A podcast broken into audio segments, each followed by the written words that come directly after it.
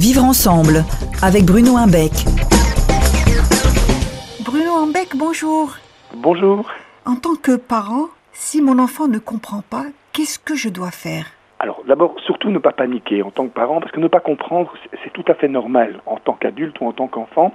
Et la question n'est pas de se poser est-ce qu'il ne comprend pas, mais qu'est-ce qu'il ne comprend pas précisément? Alors le, principe, c'est très souvent quand quelqu'un ne comprend pas, euh, on, on, panique un peu avec lui.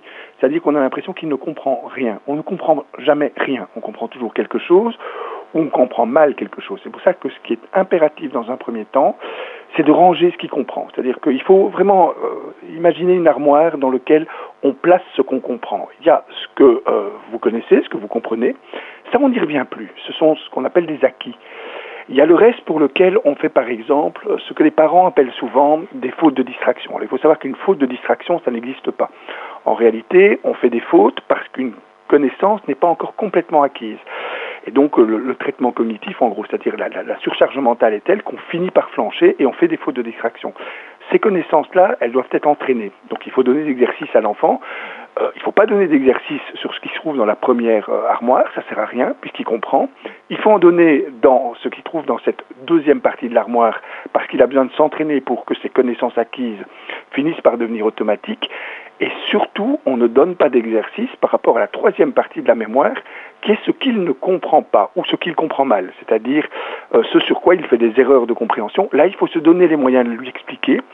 Et le parent n'est pas toujours le mieux placé pour le faire. Il faut parfois utiliser quelqu'un, un copain de classe un peu plus avancé, un cousin qui comprend bien les choses, parce que plus vous expliquez, en ayant acquis la compréhension il y a peu de temps, en gros, par exemple êtes très très fort en mathématiques, n'essayez pas d'expliquer des mathématiques à quelqu'un. Vous risquez de vous confronter à un effet qu'on appelle l'effet bachelard, c'est-à-dire que plus on comprend les choses, moins on sait les expliquer parce qu'on n'imagine pas que l'autre puisse ne pas comprendre.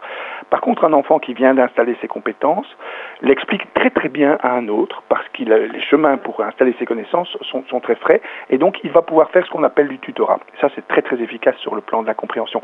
Le parent, lui, risque parfois quand l'enfant comprend pas de s'énerver et ça, c'est tout à fait contre-productif. Il faut de toute façon éviter tout ce qui va mettre de la tension dans la relation d'apprentissage au moment où on veut expliquer quelque chose. Et le rôle des enseignants dans ce cas de figure alors le rôle des enseignants, c'est par exemple de, euh, de, donner un statut positif aux erreurs. On sait que quand on, on cherche à comprendre quelque chose, bah, c'est tout un cheminement dans la tête qui fait qu'on va se tromper. Et on doit pouvoir se tromper. Ce qui est important quand un enfant se trompe, c'est pas lui dire tu as, tu as faux, tu te trompes, mais explique-moi comment tu en es arrivé à ce raisonnement-là, mhm. pour que l'enfant comprenne ses fausses pistes, par exemple, et qu'on arrive à les identifier avec lui. Le problème n'est pas d'avoir des bonnes réponses tout de suite, certainement pas. C'est pas ça le but de l'apprentissage. C'est d'apprendre de ses erreurs. Euh, Samuel Beckett le disait magnifiquement. Il disait toujours continue à te tromper, mais trompe-toi mieux. C'est-à-dire comprends que tes erreurs, tu dois améliorer le cheminement qui a vers la compréhension et la connaissance. Ça veut dire qu'on doit permettre aux enfants de poser des questions. Ça, c'est quelque chose de très important. On le voit dans les classes.